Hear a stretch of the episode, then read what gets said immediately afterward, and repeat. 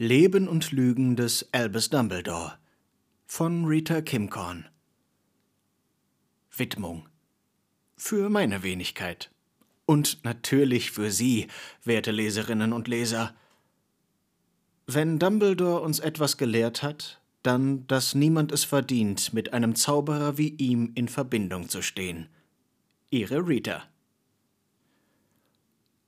Vorwort von Rita Kimcorn wie Ihnen jeder gute Reporter und jede gute Geschichtenerzählerin bestätigen würde, besteht der Weg einer Erzählung, selbst wenn ihr teils vorgegriffen und der Inhalt schnell zusammengeworfen wird, darin, ihr einen Rahmen zu geben und die Charaktere auszugestalten, um die sich die Geschichte dreht. Ich öffne die Türen zu einer Welt voller Geheimnisse, Lügen und versteckter Wahrheiten rund um den berühmtesten Zauberer seiner Zeit, Albus Percival Wulfric Brian Dumbledore. 150 Jahre Geschichte sind bereit, entschlüsselt zu werden, während wir den Vorhang lüften über den vermeintlichen Helden der Zauberwelt. Dumbledore, der angesehenste und begabteste Zauberer seiner Zeit, wird von mir einer gründlichen Untersuchung unterzogen. Doch Vorsicht. Dies ist keine gewöhnliche Biografie. Ich habe nach der Wahrheit gegraben, ohne Rücksicht auf heilige Legenden.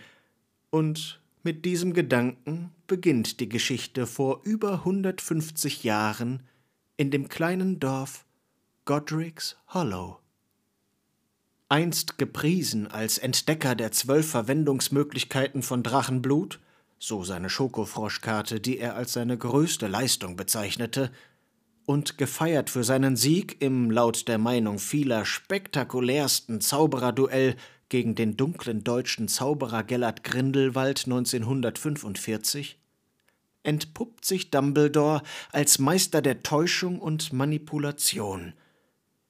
Was hat er zu verbergen? Was geschah wirklich bei seinem legendären Duell mit Grindelwald? Zweifellos gab es eine Menge Geheimnisse um dieses Buch. Ich selbst musste all meine Notizen und Interviewprotokolle mit einem strengen Diebstahlschutz versehen, denn was wäre dieses Buch ohne die Beweise, die hinter all den Behauptungen stehen? Ohne Zweifel gibt es Behauptungen, die einige verärgern und andere erfreuen werden. Nach dem Interview Anfang des Jahres habe ich angefangen, alle eingehenden Briefe auf verschiedene Flüche und Gifte zu überprüfen. Doch die Suche nach der Wahrheit hat mich wie immer angespornt. Ich berichte Ihnen von unterdrückten Stimmen der puren Verzweiflung. Meiner Meinung nach verdienen diese Stimmen die Chance, die wahren Geschichten zu erzählen, und wer wäre ich, wenn ich Ihnen dies nicht ermöglicht hätte? Es lohnt sich, den Berichten über die mangelnde Größe Dumbledores Gehör zu schenken und zu erfahren, welche Gewaltigkeit hinter den Stimmen steckt. Denn eins kann ich Ihnen sagen, diese Stimmen haben es in sich. Wären sie dazu in der Lage gewesen, hätten ihre Worte den Himmel zerrissen, unsere Regierung zu Fall gebracht und den Lauf der Welt für immer verändert. Unsere Quellen sind mutig, aber auch ängstlich, da sie sich der potenziellen Rache der Zauberergemeinschaft aussetzen. Doch die Zeiten des Schweigens sind vorbei. Die Wahrheit verlangt Gehör. Wie viele von Ihnen bereits im Interview gesehen haben, gibt es viele Fragen, die beantwortet werden müssen. Woher kamen die Dumbledores? Wie sind sie dorthin gekommen? Wie sah Dumbledores früheres Leben aus? War er in der Schule beliebt? Und doch sind all das Nebensächlichkeiten im Vergleich zu den wirklich großen Fischen, die da draußen noch schwimmen. Wie sah die Beziehung zwischen Albus Dumbledore und Harry Potter, dem Jungen, der überlebte, genau aus? Warum lehnte Albus Dumbledore den Posten des Zaubereiministers nicht nur einmal, sondern gleich dreimal ab? Warum begnügte er sich damit, Schulleiter zu bleiben? Was veranlasste ihn schließlich dazu, sich Grindelwald entgegenzustellen? Und was geschah genau in der Nacht, in der er vom Turm stürzte und starb? Ist er überhaupt tot? Hm, das ist ein Kessel voller Fragen, die vielen Menschen Unbehagen bereiten werden.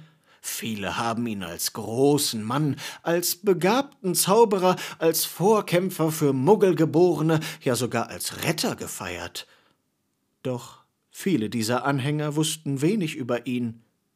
Sie wussten von ihm, das ist nun kein Geheimnis, aber sie kannten ihn nicht. Er war ein Mann, das gaben sogar vermeintlich enge Freunde zu, der seine Geheimnisse liebte. Und aus diesem Grund war es nicht leicht, Informationen über sein frühes Leben zu erhalten, und doch mit einer Kombination aus erfolgreich getesteten und jahrelang erprobten Interviewmethoden und einem Gespür zu erkennen, wann jemand lügt, ist es mir gelungen, durch mein schieres Talent und meinen Charme verschiedene seriöse Quellen ausfindig zu machen, die mir ausführliche Auskunft über den ehemaligen Schulleiter der Hogwarts-Schule für Hexerei und Zauberei gaben. Einige haben sich verständlicherweise geweigert, ihren Namen zu nennen, aus Angst vor öffentlichen Vergeltungsmaßnahmen, während andere leider nicht mehr in der Lage sind, von den Reaktionen anderer Menschen betroffen zu sein. Sie sind die wahren Autoren dieses Buches, denn ohne die Informationen, die sie widerwillig und in einigen Fällen fast schon bereitwillig zur Verfügung gestellt haben, gäbe es kein Buch. Ein Hoch also auf diejenigen, die jetzt entweder nicht mehr sprechen oder sich nicht mehr daran erinnern können, mir Informationen gegeben zu haben, auf die tapferen Seelen, die meinen Versuchen widerstanden haben, Einblicke in Albus Dumbledores Leben zu gewinnen und die sich daher mit einigen meiner kreativeren Befragungsmethoden vertraut machen mussten. Lassen Sie sich in diese fesselnde Geschichte ziehen, in der Intrigen und Geheimnisse sämtliche Regeln brechen. Nichts ist so, wie es scheint, und jeder Aspekt von Dumbledores Leben wird in Frage gestellt. Doch Vorsicht! Die Wahrheit kann gefährlich sein und die magische Gemeinschaft erschüttern bereiten Sie sich auf einen Drachenritt der Emotionen vor, während wir den Glanz des vermeintlichen Helden entzaubern. Alles wird enthüllt, von den ersten Anfängen bis hin zum geheimnisvollen Schicksal, das im Juli oder August 1881 seinen Anfang nahm. Rita Kimcorn, ehemalige Reporterin des Tagespropheten.